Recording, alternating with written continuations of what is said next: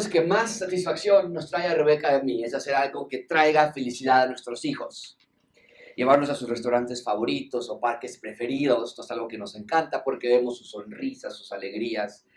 Pero sin lugar a duda, una de las actividades que más felicidad les trae es ir a la playa, salir de vacaciones. Lo tratamos de hacer una vez al año y lo que, y lo que hicimos esta última vez Espero que quede grabado en sus mentes para siempre. Para estas vacaciones ellos sabían que íbamos a salir en una determinada fecha, pero no era así. Les habíamos dicho la fecha incorrecta, justamente para sorprenderlos. Ellos pensaban que íbamos a salir, no sé, un miércoles, cuando en realidad tendríamos, íbamos a salir un lunes. Eh, nuestro vuelo salía temprano ese lunes y teníamos que salir todavía de oscuro afuera en la mañana. Así que Rebeca y yo entramos a su habitación esta mañana, prendimos la luz y gentilmente los comenzamos a despertar. Y mientras ellos trataban de despertar y abrir sus ojos, nosotros les decíamos, chicos, es hora, nos tenemos que ir, el avión nos está esperando. Y me encantaba ver sus rostros porque trataban de entender, pero no podían. Decían, ¿qué papi? ¿Qué, a, irnos a dónde? Y trataban de abrir sus ojos y despertarse. Así que les pedí que salieran de su habitación y fueran hacia la puerta donde estaban ya todas las maletas, las maletas listas y empacadas para bajarse y subirnos al taxi. Y entonces entendieron y saltaban de gusto y, nos preguntaron, ¿ya? ¿ya? ¿Nos vamos a ir a la playa ya? Y era como un sueño hecho realidad, porque aunque no era sorpresa, porque sí sabían que íbamos a ir de vacaciones, lo que les tomó de sorpresa fue que lo íbamos a hacer de manera anticipada. De nuevo, como padres es nuestro placer verlos felices, pero hay un lado triste en la historia que te acabo de contar, algo muy trágico en lo que te acabo de relatar.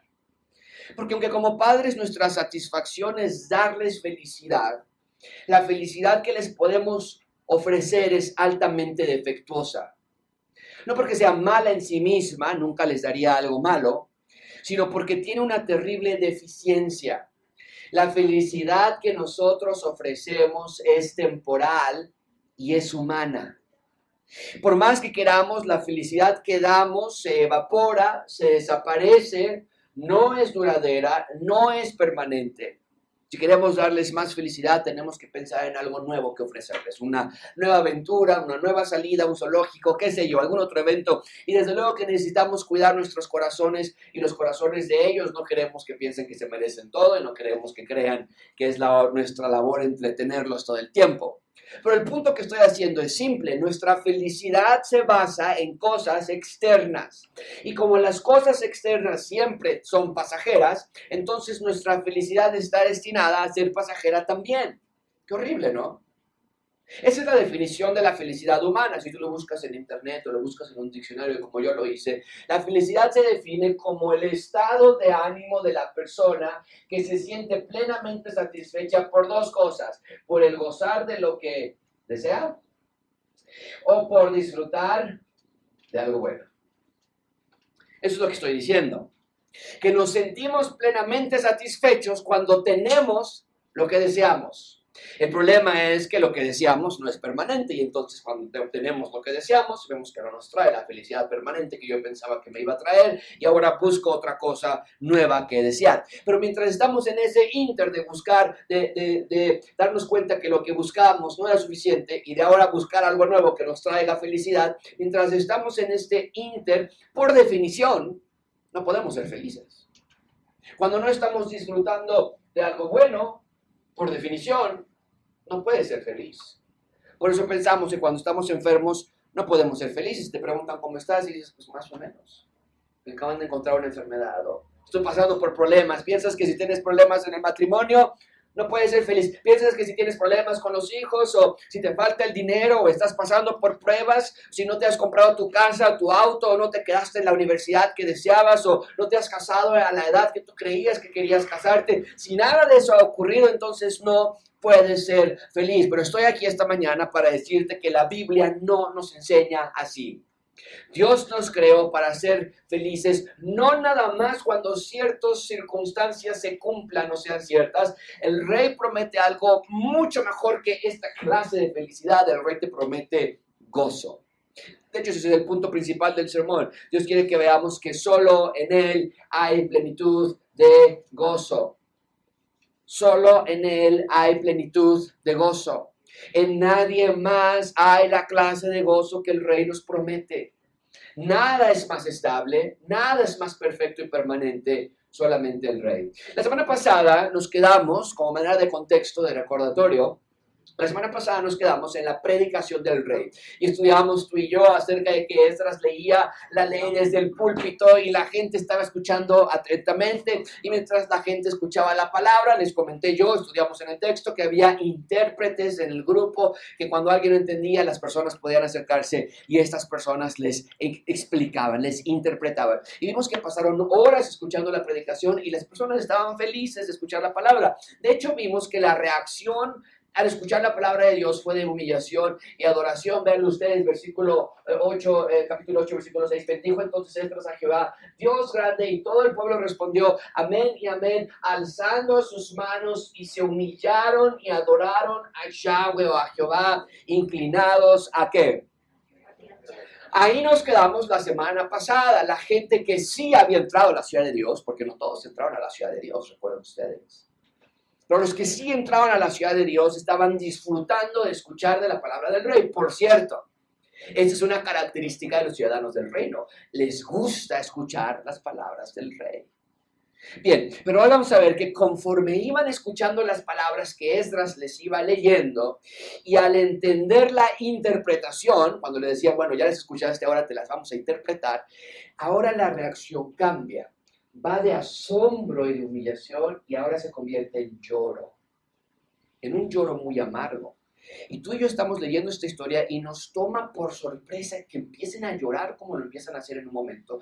Y si no leemos con cuidado no entendemos el por qué comenzaron a tener tan aparente tristeza. Pero lo hermoso es que Dios va a tomar esa tristeza y la va a transformar en gozo, de lamento al gozo, es lo que Dios hace. Así que comencemos, hoy vamos a ver tres puntos. Vamos a ver el gozo del rey, Después vamos a ver el gozo en la ley y finalmente vamos a estudiar el gozo del rescate. Así que eh, comencemos, comencemos por favor. Número uno, vean conmigo el gozo del rey. Número uno, el gozo del rey. Versículo 9, dice la palabra de Dios. Y Nehemías el gobernador y el sacerdote Esdras, escriba, y los levitas que hacían entender al pueblo, dijeron a todo el pueblo, día santo es a Jehová nuestro Dios. No os entristezcáis ni lloréis, porque todo el pueblo lloraba oyendo las palabras de la ley. Bien, lo primero que quiero que veas es que Nemías y Esdras están trabajando juntos. Esto es algo que no habíamos visto antes.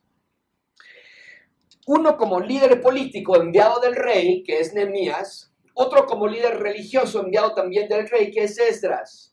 Y de nuevo, amigos, no vean estos dos nombres y los pasen tan rápido, los lean tan rápido que pierden de vista la historia.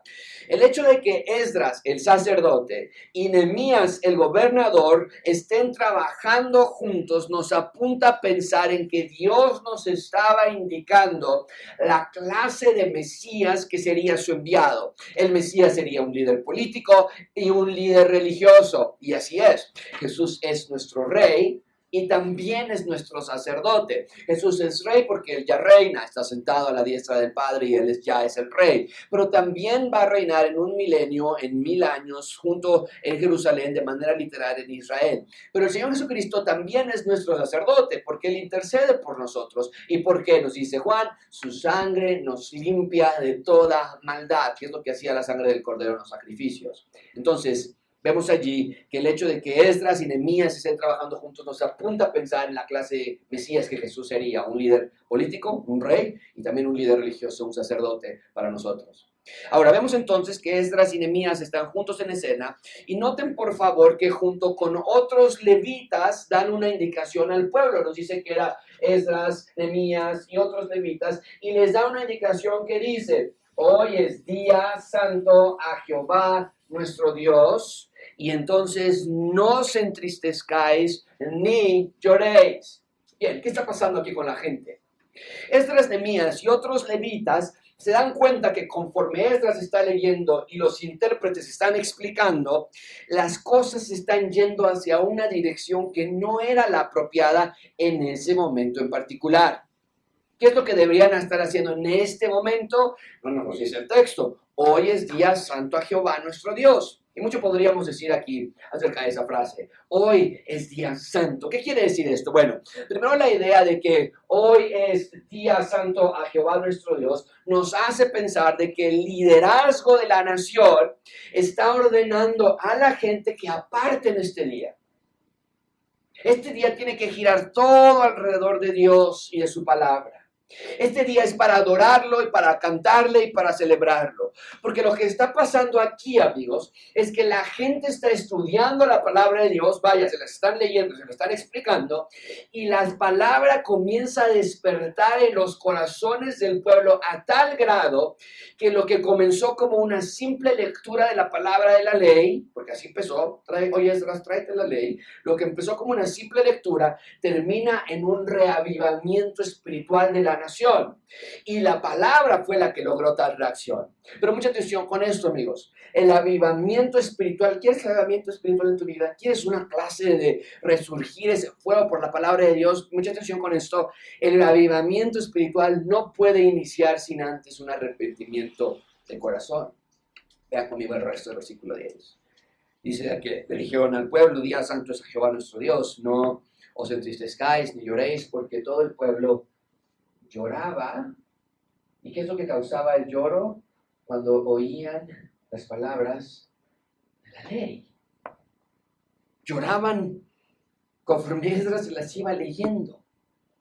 Esdras la leía, otros la interpretaban, y conforme ellos iban entendiendo, oye, que este versículo significa esto, oye, que este texto significa esto otro, Conforme ellos iban entendiendo, su reacción fue de humillarse a Dios, sí, pero también de llorar amargamente. Llorar de dolor, porque al entender la palabra entienden que ellos han traicionado a su rey. Llorar de dolor porque estaban donde estaban gracias a su pecado. Fíjense en este dato súper importante. La ley la había dado Dios a Moisés hace muchos años, ¿ok? Hace muchísimos años, cuando estaban a punto de entrar a la tierra prometida, a Jerusalén, que es donde están hoy parados nuestros, nuestros personajes en, Enemías capítulo 8. Entonces, hace muchos años Moisés estaba por entrar y antes de entrar les dice a toda la gente, hey, deténganse, les tengo que dar la ley de Dios. Y la ley les decía que tenían que obedecer al rey, al rey, porque el rey los había rescatado de Egipto. Pero ahora, cientos de años más tarde, después de ese evento en el que Moisés les dio la ley, se dan cuenta estas personas aquí con Emías, mientras Esdras la está leyendo, se dan cuenta que ellos no han obedecido a Dios. Ni sus papás, ni sus abuelos, ni sus tatarabuelos, sino que como generación lo único que hacen es fallar constantemente, mientras lo único que hace a Dios es ser fiel a ellos constantemente. Porque la ley que Dios les había dado a través de Moisés es la misma que Esdras les está leyendo hoy. Y decía exactamente qué iba a pasar con Israel cuando ellos se separaran de Dios. Estas palabras que estoy a punto de poner en, la pantalla es lo que los hizo llorar amargamente. Es lo que leyeron estas personas en Esdras. Esto es Deuteronomio. Moisés hablando con el pueblo y diciéndoles esto. Sucederá en el futuro que cuando hubieran venido sobre ti todas estas cosas, la bendición y la maldición he puesto, que he puesto delante de ti, y te arrepintieres en medio de todas las naciones a donde te hubiera arrojado Jehová tu Dios, y te convirtieres a Jehová tu Dios, y obedezcas a, a su voz conforme a todo lo que yo te mando hoy, tú y tus hijos, con todo tu corazón y con toda tu alma, le está diciendo Moisés, hey, ustedes se van a rebelar, ustedes van a elegir maldición, pero si se arrepienten en un futuro, si se arrepienten tú y tus hijos, entonces Jehová hará volver a tus cautivos y tendrá misericordia de ti y volverá a recogerte entre todos los pueblos a donde te hubieras parecido Jehová tu Dios. Eso es lo que están escuchando con Esdras. Ellos dicen, eso somos nosotros. Se dan cuenta de eso. Y empiezan a llorar amargamente. ¿Por qué? Porque promete Dios, aun cuando tus desterrados estuvieran en las partes más lejanas que hay debajo del cielo, de allí te voy a recoger. Y de allí te voy a tomar y voy a hacer, voy a, a, hará volver Jehová, tu Dios, a la tierra, a Jerusalén. Te voy a regresar a Jerusalén. A la tierra que heredaron tus padres y será tuya y te hará bien y te multiplicará más que a tus padres. Es exactamente lo que estamos viendo aquí, que Israel fue entregado a manos de los babilonios por su desobediencia, pero vemos que Dios los ha rescatado, que Dios los ha recogido de las, esquinas de la tierra y que los está llevando de regreso a la tierra prometida, al reino de Dios. Y amigos, eso los hace llorar, lloran de angustia por su condición, lloran porque no pueden hacer otra cosa más que dolerse y decir, ¿por qué somos pecadores? ¿Por qué mi tatarabuelo abuelo era pecador, y mi otro tatarabuelo, y mi papá, y yo, y mis hijos, y lo único que hacemos es separarnos de Dios. Pero también lloran porque se dan cuenta que Dios los ama a pesar de esa clase de personas que son. Lloran porque reconocen el dolor, el dolor que les ha traído su pecado, pero también lloran porque reconocen el amor que Dios les ha dado. Quiero poner esto en la pantalla y tiene que ser una verdad que tiene que ser parte de tu vida también. Eso es lo que sucedió con estas personas. Se sintieron profundamente dolidos por su pecado, pero al mismo tiempo se sintieron profundamente amados por Dios. Y déjame preguntarte a ti esta mañana, ¿qué de ti? ¿Qué de ti? Has tenido esa clase de dolor también que te hace caer de rodillas y decir, Señor, ¿por qué no puedo hacer otra cosa más que apartarme de ti? ¿Por qué no puedo hacer otra cosa más que tener malos pensamientos y a veces ejecutarlos? ¿Por qué? Esa clase de dolor. Eh, amigo, te desespera tu pecado. Te das cuenta lo que el pecado ha traído en tu vida la clase de desorden en la que estás y cómo ha destruido tu vida personal, tu vida familiar, tu, tu estabilidad mental, tu salud mental, tu salud física. Cómo te ha apartado de Dios. ¿Te, te has dado cuenta de eso? Hay un hartazgo por el pecado y por la jaula en la que te tiene atrapado. Amigo, por favor te ruego que te duelas por tu pecado pero también te ruego que te sientas profundamente amado. Cuando tú caes, no sientas que Dios lo has decepcionado, no, ella no me va a ver igual, me quiere correr de su reino, yo no soy un buen hijo, soy lo peor. No, Dios no hace eso. Puedes ver la clase de amor tan especial que Dios tiene para con nosotros. Junto con Juan podemos decir, mirad cuál amor nos ha dado el Padre ¿A qué se refiere esa frase con cuál amor? La clase de amor que ama a los que no deben ser amados. Y dice Juan, mirad cuál amor nos ha dado el Padre para que puedas tú ser llamado y llamada hijo e hija del rey. Amigos, mucha atención con esto. No puedes tratar de ya no pecar para sentirte amado. No, ya voy a dejar de esto porque me quiero poner a cuentas con Dios, no sea, mal, no sea la de malas que Diosito me va a castigar y ¿Cuántos de nosotros hemos crecido con esta idea? Que Dios te va a castigar y que, ah, mira, se te hizo tarde eh, porque, este, porque Dios te está castigando. Venía el pecero y ya venía uno colgado ya lleno, nadie se podía subir y perdiste el pecero porque Dios te está castigando. No, no, no. Yo no voy a dejar de pecar para sentirme amado. Yo voy a dejar de pecar porque ya soy amado. No dejamos de pecar porque queremos amar a Dios. Dejamos de pecar porque entendemos que Él nos ama a nosotros. Y claro que hay un elemento en el que tú dices, bueno, yo sí quiero amar a Dios y ya no quiero hacer esto porque quiero amarle mejor. Pero la razón primordial por la que debe haber un arrepentimiento de dolor en tu corazón, la razón primordial por la que debes derramar lágrimas cuando pecas, es que te das cuenta de que Dios te ama más de lo que tú te mereces. Y que cuando acabas de cometer ese gran pecado de adulterio espiritual o físico, cuando acabas de cometer ese gran pecado de decir malas palabras o de mentir, Dios te ama de la misma manera como cuando no lo habías hecho. Es lo que vemos en nuestra historia. La gente va leyendo la ley y se dan cuenta, esto del pecado viene desde nuestros antepasados. Y esto del amor de Dios también viene desde nuestros antepasados. Ven que Dios los ha disciplinado, porque claro que los ha disciplinado, pero también ven que Dios los ha rescatado. Y en este momento, cuando empiezan a entender esto, es tan hermoso para ellos que rompen en lágrimas. Porque así como Dios les dio la ley la primera vez con Moisés, cuando estaban por entrar a la tierra prometida, hace muchos años, aquí también ahora ellos estaban reencontrando la ley, porque literal, la semana pasada estudiamos, ustedes lo recuerdan, oye Esdras, tráete la ley y léela, a ver qué dice, no lo sabía.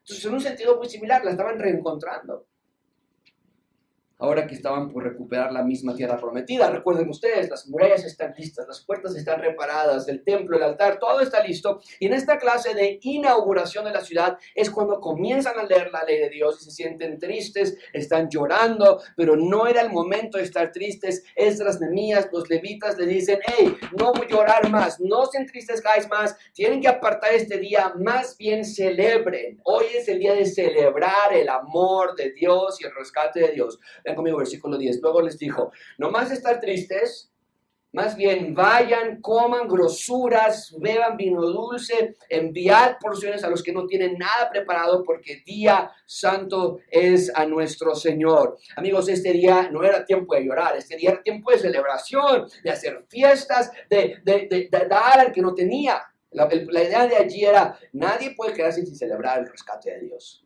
Y si alguien no tiene alimentos, el que tenga, entonces vaya y comparte, pero hoy todos vamos a celebrar por igual. Dios nos ha rescatado, ese era el ambiente. Antes estábamos muertos, hoy tenemos vida. Antes eran esclavos, hoy son libres. Antes estaban perdidos, hoy tienen dirección. Amigos, este es nuestro rey. Nuestro rey es un rey que rescata y que salva y que restaura. Nuestro rey es un buen rey. ¿Quién como nuestro rey? En las palabras del profeta Mequías, Miqueas decimos que Dios como tú, que perdona la maldad y olvida, decide olvidar el pecado del remanente de su heredad. No retuvo para siempre su enojo, porque se deleita en qué? Ese es tu Dios, iglesia gracia abundante. No sé qué clase de Dios tú piensas que sirves.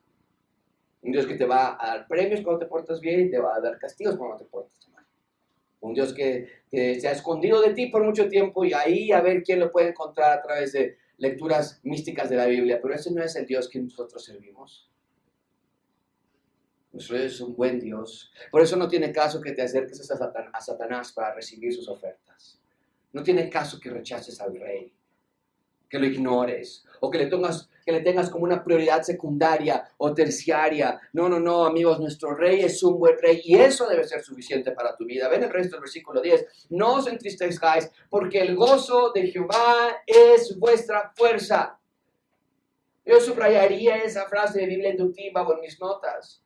Mucha atención con esto, amigos. Dice aquí el texto, afirmando, no es para discutirlo ni debatirlo, es la afirmación contundente de que la razón por la que tú te puedes levantar en las mañanas y seguir adelante en tu vida es el gozo de Jehová. Esa es tu fuerza. ¿Cuántos de nosotros decimos, yo ya no tengo fuerzas para seguir adelante? No, este trabajo me tiene totalmente agobiado, no, este matrimonio me tiene totalmente cansado, mis hijos, las dificultades, la salud, lo que sea. Dice aquí el texto, la única fuente ilimitada de fuerza que tú puedes acercarte es el gozo del Señor. ¿Qué es esto? Bueno, mientras yo estudiaba esta frase del gozo de Jehová, veo dos ángulos, no sé si ustedes lo puedan ver también. El primero creo que es lo más obvio. El primero nos habla de que Yahweh o Jehová tiene gozo. Es el gozo de Jehová, le pertenece a Él. Es el gozo de Él. Y lo da, lo dispensa a aquellas personas que lo necesitan también. Eso es de gran alegría. Pero veo otro ángulo que tal vez es un poquito más complicado de que nosotros lo podamos ver a simple vista. Veo que cuando la frase del gozo de Jehová, veo que está haciendo referencia al gozo que provoca Jehová, al gozo que causa Jehová. Es el gozo que produce ser ciudadano del rey. Esto está padrísimo, ¿no es cierto? Porque entonces es el rey del gozo, Dios, y nos lo da para que lo disfrutemos y seamos gozosos también. Pero también es el rey del gozo, de que estar cerca de él produce gozo, es de que estar en su ciudad produce gozo, de que es el efecto, es el rey del gozo y cuando estás cercano a él, tú también eres contagiado de ese gozo. Amigos, esto quiere decir que Dios toma tus tristezas y las convierte en gozo, no porque sean de celebrarse las tristezas. Nadie puede decir, mi papá falleció, voy a celebrar. Nadie puede decir, me acaban de encontrar una enfermedad crónica, voy a dar una gran fiesta esta tarde. Pero nosotros sí podemos celebrar porque el gozo de Dios de ambos ángulos, del que nos da y del que provoca ser su, su hijo, ese clase de gozo inunda, llena, transforma nuestras tristezas en algo que puede ser gozoso. El saber que somos de Dios nos hace gozosos. A veces nosotros no lo vemos así. No, el saber que hay trabajo nos hace gozosos. Que decimos al inicio de año, generalmente vas a escuchar esto. No, con salud y trabajo, con eso yo ya estoy contento. ¿De verdad? En cosas tan frágiles pones tu felicidad. Gracias abundante, yo entiendo que hay tiempo para todo, dice Eclesiastes, hay tiempo para dolerse, hay tiempo para, para hacer luto. Pero lo que nos enseña este texto es que el verdadero ciudadano del reino de Dios no tiene la excusa de vivir en tiempos prolongados de tristeza.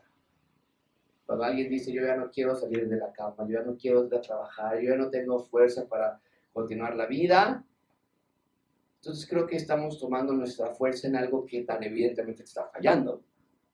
Puede decir, mi trabajo era mi fuerza, mi esposa era mi fuerza, y me engañó, y entonces ya no tengo fuerzas para. Mis hijos eran mi fuerza, ya se fueron todos, están casados, y yo no tengo nada de fuerza para seguir, no tengo motivación, nos dice. Creo que debes cambiar tu fuente de fuerza. Porque el rey te da una clase de fuerza y de gozo que está disponible de forma ilimitada. Y si eres ciudadano del reino, te debe provocar gozo. Una clase de gozo que no es pasajero, que no es temporal y que no es frágil. El gozo del Señor es parte del fruto del Espíritu del que nos habla Pablo en Galatas capítulo 5.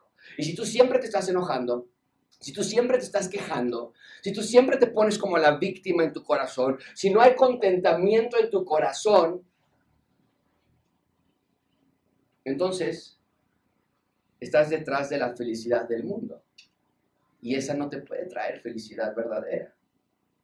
Si crees que no puedes ser feliz, ayer escuchábamos en mis clases de consejería, estoy tomando yo mis clases de consejería para poder prepararme, y una de las chicas nos, toca observar a unos profesores, y uno de los videos que estábamos viendo, la chica literal le dijo a la, a la doctora, era una doctora en teología, pero le dice a la doctora, doctora, yo no puedo ser feliz no me he casado, porque Dios me hizo así, porque Dios no me ha dado un esposo, yo quería ser mamá desde que recuerdo. ¿Y por qué Dios me ha cumplido? Yo no puedo ser feliz. Y le decía la, la doctora, dime qué es lo que te haría feliz. Y decía, casarme, que mi esposo tuviera un trabajo que le pagaran muy bien, que estuviera con dos hijos, niña y niño, y que estuviera embarazada con un tercero. Eso me haría feliz. ¿Qué podríamos hace nosotros acercarnos a este texto y decir, creo que tu fuente de felicidad está en el lugar equivocado. Porque el texto no dice el, gozo, tu fuerza está en el gozo de tu esposo, tu fuerza está en el gozo de, de el matrimonio, dice el texto, tu fuerza está en el gozo de Jehová el gozo de Dios. Así que ánimo, no decaigas, no desmayes, no tires la toalla. El rey de todo gozo literalmente está de tu lado. No tienes a nadie más eh, con quien confiar o a alguien más en quien descansar más que al rey. No necesitas a nadie más, no tienes excusa.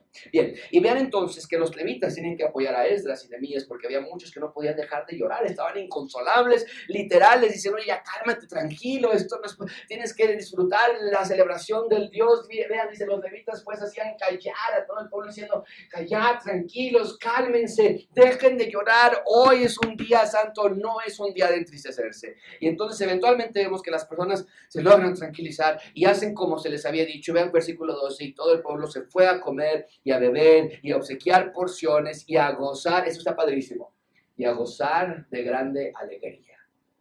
¿Por qué estás feliz? Porque estoy alegre. ¿Y por qué estás alegre? Porque estoy gozoso. No, pero no hay nada de lo que me estás diciendo que tiene sentido.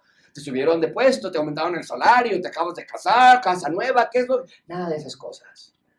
La alegría y el gozo que viene de ser ciudadano del reino de Dios es lo que nos hace verdaderamente felices. Salte de, de, este ciclo de gozar de grande alegría y empieza a gozar del dinero, a gozar del sexo, a gozar de los amigos, a gozar de las fiestas y estás totalmente perdido. Porque en algún momento esas cosas te van a fallar, o se van a acabar, o se van a transformar, o vas a empezar a, a ser más grande, y no te va.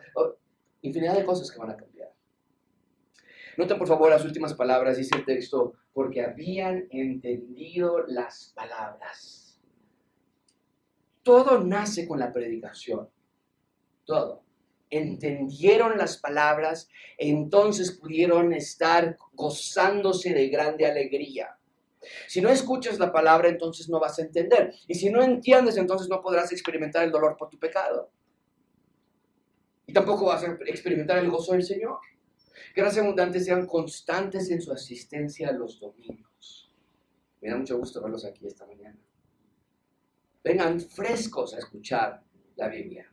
El tiempo de apartar el día del Señor no empieza el domingo, empieza el sábado por la noche.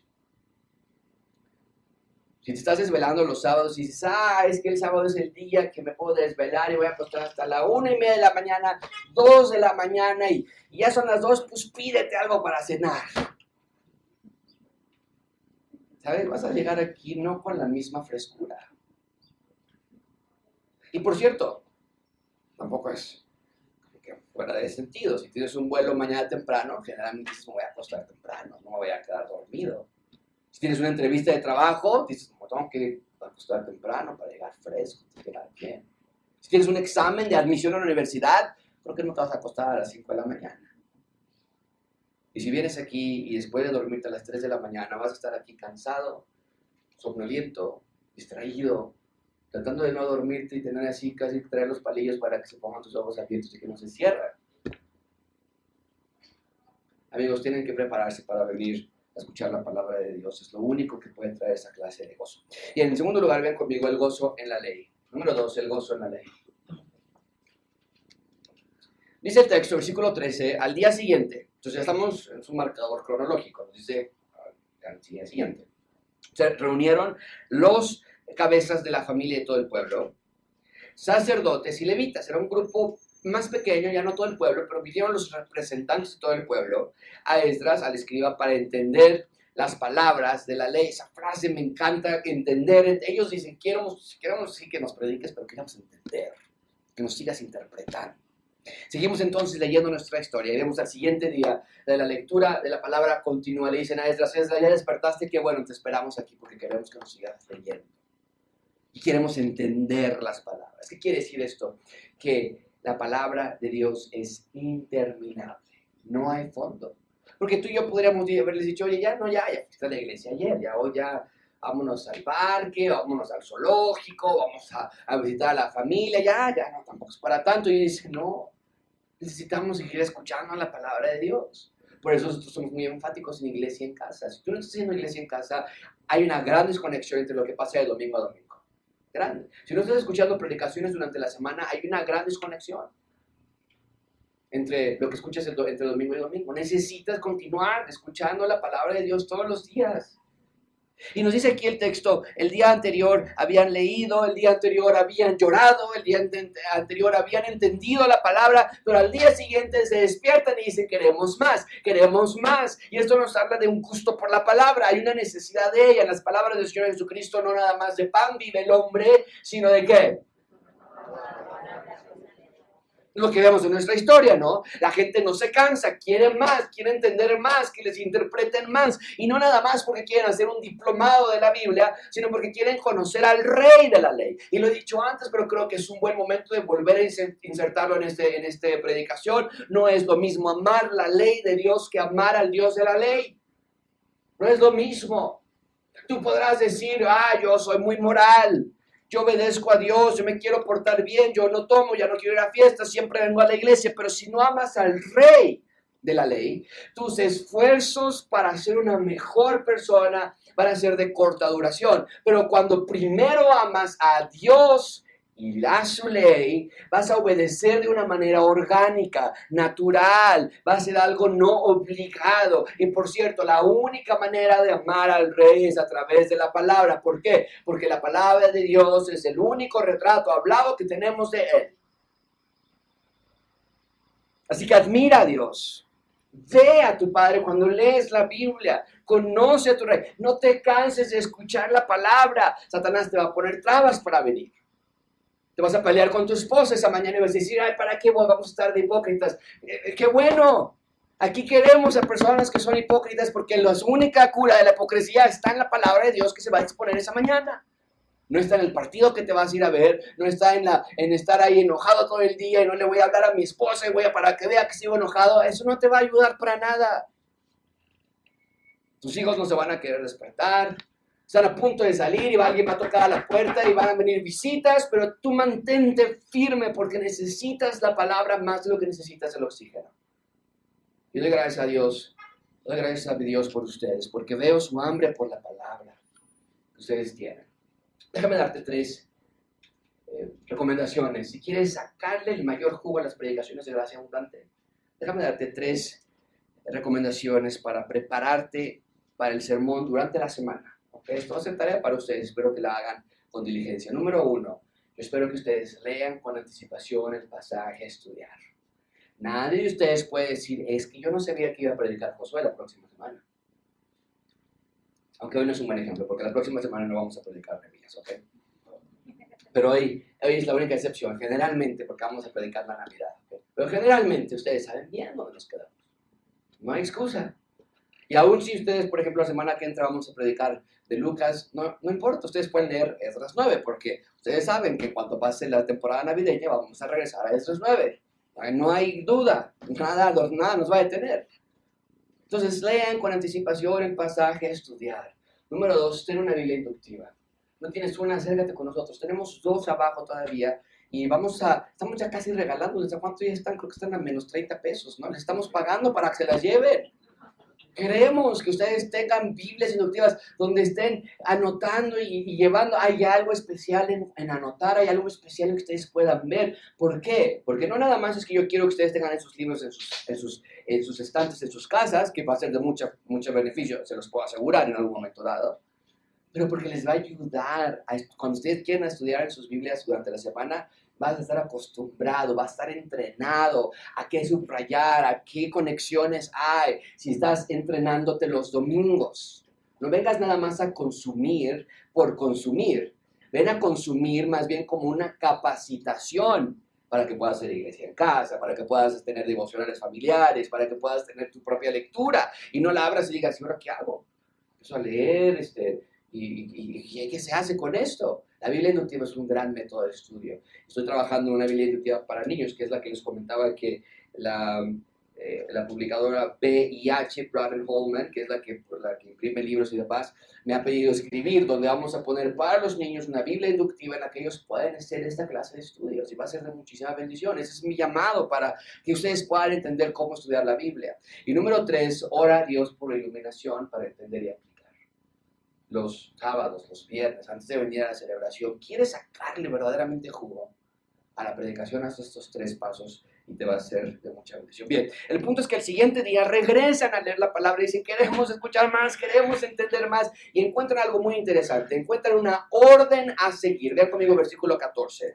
Y hallaron escrito en la ley que Jehová había mandado por mano de Moisés que habitasen los hijos de Israel en tabernáculos, en la fiesta solemne del mes séptimo. ¿Qué encuentran en la ley? Bueno, están ellos leyendo, están ellos explicando los cabezas de la familia, los sacerdotes, los levitas, y se encuentran con este versículo.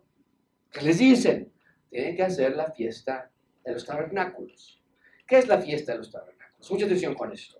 La fiesta de los tabernáculos era una remembranza para recordar a la gente que estaba por celebrar esa fiesta lo que Dios había hecho con los primeros hebreos al rescatarlos de Egipto y atravesarlos por el mar y llevarlos a la tierra prometida. Ese era el efecto, ese era el punto de hacer la fiesta de los tabernáculos. Y en un momento vamos a ver de qué se trata exactamente, pero de nuevo, no lo lean tan rápido que pierden de vista lo que Dios está haciendo. Dios rescata a su pueblo. Dios es un Dios que rescata. Y el rey quería que el pueblo anualmente llevara a cabo esta conmemoración, no porque a Dios le pareció chistoso que la gente dejara sus casas por ese día y se fuera a acampar a las afueras de la ciudad. Ay, qué divertido va a ser. Sino la razón por la que Dios les da esta conmemoración anual era para que Israel nunca olvidase que eran ellos los rescatados del rey, eran el reino de Dios en la tierra. Y permíteme hacer una conexión aquí. Alguien de ustedes que está aquí en esta mañana podría recordarme de también un par de conmemoraciones que nosotros también hacemos en la iglesia actual. No vamos a hacer una, una fiesta de los tabernáculos como lo hacían ellos, pero hacemos un par de conmemoraciones para recordar algo que sucedió en el pasado. ¿Alguien de ustedes puede acordarse de cuáles? La cena del Señor y el bautizo. Y vemos cómo toda la Biblia se conecta. Porque nosotros también llevamos a cabo esas conmemoraciones para recordar que somos rescatados del Rey. La Cena del Señor nos recuerda su muerte y su crucifixión y su ascensión. Y el bautizo nos recuerda también su sepultura, su muerte, su sepultura y su resurrección. Y Él nos rescató. Es una conmemoración. Así que amigos, si Él te rescató, entonces tu vida, tu tiempo, tu corazón le pertenece a Él. No puedes decir, yo cuando muera voy al cielo, pero mientras viva hago lo que yo quiera. No tiene sentido. No hay conexión. Tu vida, tu tiempo, tu corazón le pertenece al rey. No le trates de quitar al rey lo que legítimamente rescató y compró. Bien, el punto es que encuentran la ley, la orden de esta conmemoración, pero no nada más era algo que tenían que hacer ellos nada más, sino que la, la ley les ordenaba un par de cosas más. Les ordenaba que hiciesen saber y pasar pregón por todas las ciudades y por Jerusalén diciendo, salid al monte, traed ramas de olivo silvestre, de arrayán, de palmeras, de todo árbol frondoso para hacer tabernáculos como está escrito. Esto es parte de la misma conmemoración. Tenían que publicarlo. No pueden decir, bueno, pues los que sepan saben y los que no saben ni monos se enteraron. No, tenían que hacerlo público. Hoy es el día de la conmemoración de la fiesta de los tabernáculos. Y finalmente, con eso cerramos. Ven conmigo el gozo del rescate. El gozo del rescate. Versículo 16. Dice la palabra de Dios. Salió pues el pueblo y trajeron ramas e hicieron tabernáculos, cada uno sobre su terrado, en sus patios, en los patios de la casa de Dios, en la plaza de la puerta de las aguas y en la plaza de la puerta de Efraín. Esto era increíble, era un día de campo nacional. Nadie se había quedado en sus casas, todos salieron y trajeron ramas, y trajeron plantas, y trajeron este, eh, palmeras, todo para hacer casas de campaña. Y todos estaban afuera. Todos salían de sus casas, acampaban en los patios y tierras cercanas. Lo que espero que te estés preguntando es por qué hacían eso, cosa tan extraña. Buenísima pregunta. La razón de armar esas casas de campaña y habitar dentro de ella por días al aire libre era para recordar a los hebreos que habían salido de Egipto de la mano de Moisés, que también acamparon en el desierto con ramas de árboles. Esos primeros hebreos no salieron listos con sus casas de campaña y sus tiendas, salieron apresurados, literalmente venía el ejército del, faraón detrás de ellos. Y atravesaron el mar en tierra seca y, y cuando salieron allí, se, se, llegó la noche, literal dijeron, pues tenemos que dormir en algún lugar, vayan por ramas, vayan por hojas, vayan por palmeras y aquí dormimos esta noche. Y al paso del tiempo ya se comenzaron ellos a hacer sus propias tiendas y ya era algo más en serio. Pero esas noches iniciales tuvieron que dormir así. Bueno, lo están haciendo aquí de nuevo porque esos primeros hebreos, cuando fueron rescatados de Egipto, durmieron en esas ramas, hicieron esos acampados por necesidad. Y ahora entonces lo tenían que hacer ya no por necesidad, sino para recordar lo que Dios había hecho por ellos, que Dios los había rescatado de Egipto y de que cuando sus ancestros salieron, habían acampado en el desierto. Amigos, era una gran puesta en escena, era un recordatorio de lo que había pasado. Pero vean lo que nos dice el versículo 17, algo que tenían que hacer año con año. Vean versículo 17, dice, y toda la congregación que volvió de la cautividad hizo tabernáculos y, y en tabernáculos habitó porque desde los días de Josué, hijo de Nun, hasta aquel día no habían hecho así los hijos de Israel, habían olvidado, habían decidido, decidido olvidar que eran rescatados del rey. Este versículo es impresionante. Vean que nos recuerda una vez más que estos judíos están regresando de la cautividad de la misma manera que esos primeros hebreos lo estaban haciendo de Egipto. Y estos judíos también estaban habitando en tiendas de ramas de la misma manera que los judíos lo habían hecho inicialmente años atrás. Entonces es un recomenzar, es como si Dios dijera, miren, vamos a, vamos a retomar donde nos dejamos, donde nos quedamos la vez pasada. Y esta conmemoración, a pesar de que tenía que hacerse anualmente, no se había hecho desde los tiempos de quién? ¿De quién? De Josué. Desde el, siervo de Moisés, literal Moisés les dijo, esto lo tienen que hacer todos los años, unos cuantos años nada más lo hicieron y después se acabó. Nomás recordaron que eran rescatados del rey. Entonces, no se pierdan aquí, Josué los llevó a la tierra prometida cientos de años atrás y durante el tiempo de Josué, que él estaba vivo, sí hacían esta conmemoración, pero ahora Esdras y Nemías los vuelven a llevar a la tierra prometida y vuelven a conmemorar la fiesta de los tabernáculos. Y me encanta esto, porque sabes que es lo primero que hizo el Señor Jesucristo cuando llegó a la tierra. Juan nos dice que también se hizo una clase de, fiesta de los tabernáculos, un poquito diferente. Esto me encanta. Y cambié la, esta palabra para que entiendas mejor. Dice el texto, y aquel verbo fue hecho carne e hizo, ¿qué? E, en sus Biblias dice y habitó, pero la palabra habitó es tabernáculo, lo hacen un verbo. Dice que aquel verbo se hizo carne e hizo tabernáculo entre nosotros. Eso es increíble porque cuando llega Jesús, eh, al igual que Josué y que Esdras y Nehemías, Jesús también nos lleva a la tierra prometida. No a Jerusalén actualmente, porque no estamos ahí, pero nos lleva a la nueva Jerusalén que ha de venir en un futuro. Él, ya es el rey, pero esta vez hace una fiesta de los tabernáculos Jesús también. Pero esta vez no es una conmemoración de lo que fue, ahora es una conmemoración de lo que es. Y él dice, yo soy su tabernáculo ahora, yo soy su protección, yo lo saqué de la tierra de la esclavitud, pero ahora no tienen que hacer tabernáculos en ramas, ahora ustedes pueden entrar en mí y yo soy su protección. Y yo soy el punto de reunión entre Dios y ustedes. Y yo los rescaté y yo los voy a guardar y cuidar. Esa es la mejor fiesta de los tabernáculos que pudimos haber tenido. Que el Señor Jesús mismo haya venido a esta tierra a hacerse nuestro tabernáculo nuestro punto de reunión con Dios, nuestro templo. Es lo que Israel, eh, de, Israel de Nehemías y Esdras están haciendo. Están conmemorando, somos libres, somos ciudadanos del reino de Dios. Si ven el resultado, el, lo que provoca esto, al hacer, estar afuera todos, están acampando todos, están recordando lo que Dios hizo años atrás y entonces esto provoca alegría muy, ¿qué? Ahí está el verdadero gozo. Ya no lo busques más en el alcohol. ¿Quieres desestresarte de verdad? La bebida no te va a ayudar. Te lo va a triplicar cada vez más. Tu verdadero gozo no está en los videojuegos. No pierdas tu vida en buscar la felicidad en donde solo hay soledad. No está en el sexo, no está en la pornografía, no está en la fornicación, no está en el adulterio.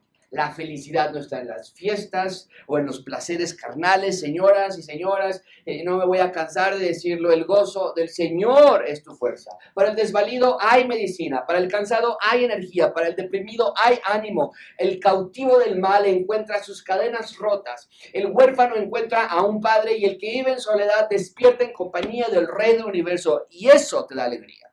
Eso te da gozo. Eso te da felicidad verdadera. No te resignes ya más con las migajas que Satanás te avienta al suelo y nos aventamos tras ellas, como si fueran lo máximo. Te anestesia por un tiempo. Te encantan con hechizos carnales y mundanos que te hacen sentir en la gloria. Pero son mentiras, son ilusiones. Así que no te rindas, amigo, amiga, resiste al diablo y huirá de sus vidas, pero no es mágico. Esta clase de vida solo ocurre cuando interactúas con la palabra. Simplemente no hay atajos. Ven conmigo versículo 18. Y leyó Esdras en el libro de la ley de Dios cada día, desde el primer día hasta el último, e hicieron la fiesta solemne por siete días. Siete días acampando y todos los días leían la Biblia. La ley. Y el octavo día fue de solemne asamblea según el rito. Cada día de la fiesta de los tabernáculos era lectura de la palabra. Amigos, permítanme decirlo así, los ciudadanos del reino son personas del libro. Los ciudadanos del reino son personas del libro. ¿A qué libro me refiero? A la palabra de Dios. Desde el inicio, por cierto, cuando la palabra de Dios fue terminada por ahí en el año 90, que fue el último Juan escribir el Apocalipsis, desde ese entonces no había reunión en la que no sacaran sus pergaminos y las cartas de Pablo, y de los demás apóstoles. Y hoy no puede ser diferente. No hay manera posible de tener una vida estable en el Señor si no estás leyendo tu Biblia continuamente. No hay manera. No existe manera sobre esta tierra, yo desearía que fuese contrario, pero no existe manera sobre esta tierra en la que puedes encontrar la clase de vida que Dios te ofrece sin que la Biblia esté presente en tu mente. Amigos, lean sus Biblias, no lo dejes. No vas a saber del gozo del Señor sin la Biblia. Has estado desperdiciando años de leer la Biblia un poquito aquí, un poquito allá, de vez en cuando, no tengo tiempo. Y la peor mentira de todas, Satanás ha grabado en los corazones de muchos de ustedes es, yo no entiendo la Biblia. La trato de leer, pero me aburre. Si tienes ojos y puedes leer, si tienes oídos y puedes escuchar, no tienes excusa. Si tienes el Espíritu Santo, no tienes excusa para entender la Biblia. No estamos hablando de un libro de, de física que nadie más puede entender. Y aún esos libros se pueden entender con un buen profesor.